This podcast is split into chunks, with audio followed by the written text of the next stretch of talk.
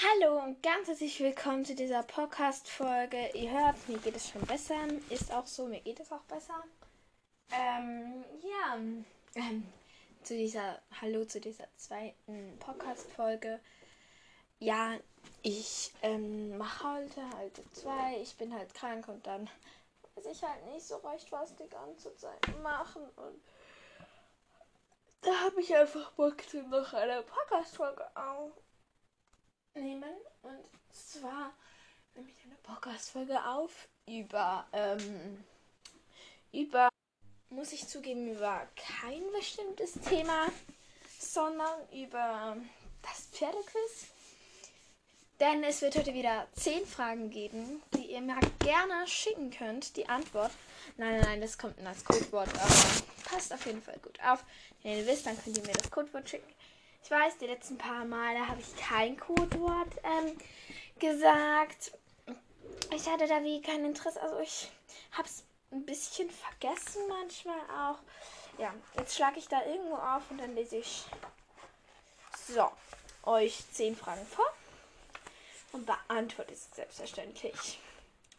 Welche Last kann ein Rückepferd ziehen? Also erstmal zur Aufklärung, ein Rückepferd ist ein Pferd, das Baumstämme aus dem Wald zieht. A. Warte, kurz. Jetzt muss ich schnell schauen. 431. 431. 431. Okay. Ähm, na. A 150 bis 250 Kilogramm, 350, also B 350 bis 450 Kilogramm oder C 550 bis 650 Kilogramm wäre ich B. Das Ganze stimmt auch. Es ist B. Also 150 bis 200 Kilo, äh, 250 Kilogramm. Genau. Äh, nein, 350 bis 450 Kilogramm. Ich hasse Zahlen ja vorlesen. Also, ja. Kann jedes Pferd ein Standpferd sein? A. Ja. B. Nicht jedes Pferd, aber viele sind dazu in der Lage. C. Nur wenige. Schwierige Frage. Ähm. Ich würde sagen, nicht jedes, aber viele sind dazu in der Lage. Äh, okay. Falls du dich damit gerade auskennst, I'm sorry, mein Pferdekenntnisse sind ja ein bisschen falsch. Es ist C. Äh, nur wenige. Ich habe mich da irgendwie. Ja. Aber du weißt. Pferdekennerin Luna wieder am Start. Dann ähm, sind wir bei der Nummer 33. Welche Gefahr bestand für die Zugpferde von Schiffen? Äh, kann ich gar nicht, aber okay. Dass die Zuggleise dass die, Zuglei nein, dass die Zugseile rissen, rissen, zurückschlugen und sie, und sie verletzten. B.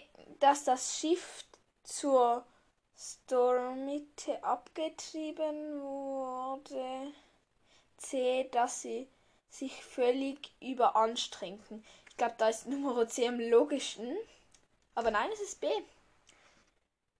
ähm, dass das Schiff zur Strommitte abgetrieben wurde. Gut, du weißt, ich bin sehr informiert darüber.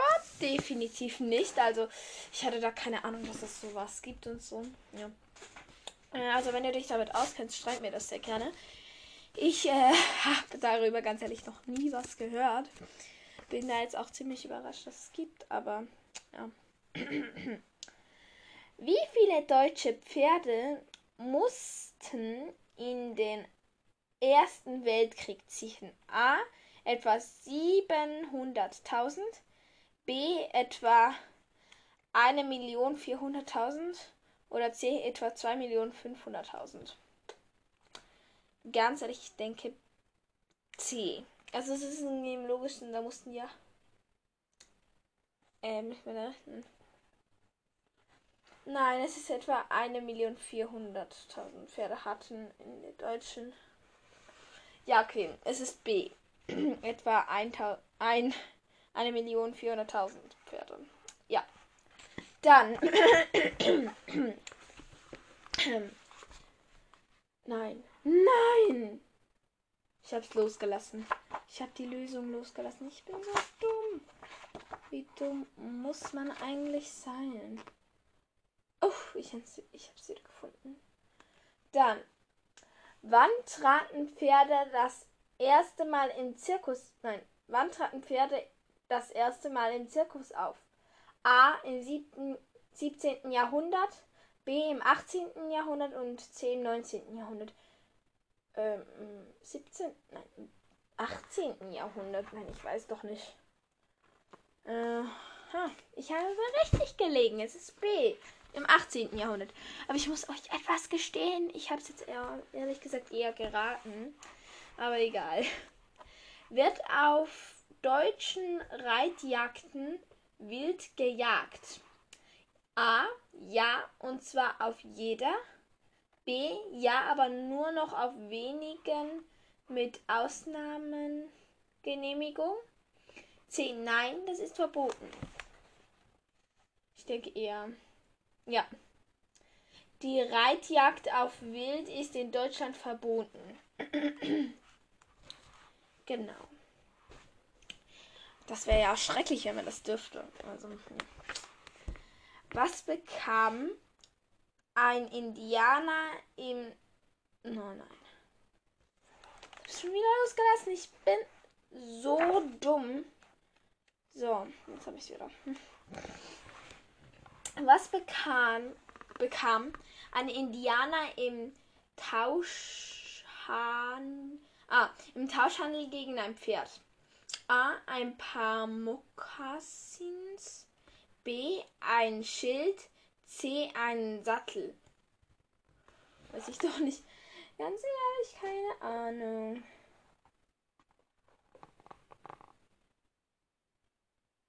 Oh mein Gott, B. Hätte ich mir jetzt nicht gedacht. Also, schon krass. Dann, wo lag der Geschwindigkeitsrekord von Postkutschen? A bei 23 km/h, B bei 34 km/h, also A bei 23 km/h, B bei 34 km/h, C bei 42 km/h. Nein, ich hab's schon wieder losgelassen. Nicht dein Ernst, oder? Ah, so, ich hab's wieder. Hm. Oh, das ist ein Wirklich bei 23 km/h, wenn ich hier richtig lese. Ja, lese ich. Also, ah, bei 23 km/h. Dann kommen wir zu der letzten Frage. Und zwar, was macht ein Rückgepferd, wenn es an, einer Gra an einen Graben kommt? A. Es geht um ihn und macht einen Umweg. B.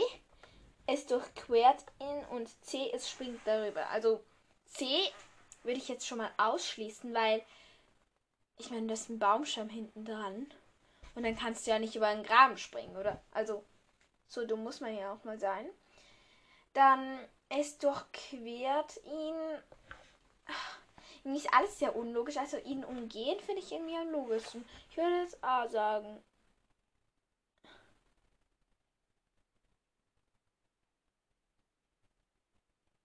Äh, was? Es ist nicht A, es ist das Gegenteil. Es ist C. Da steht. A ist richtig. Kommt ein Rückepferd an einen Graben, muss es über ihn hinwegspringen.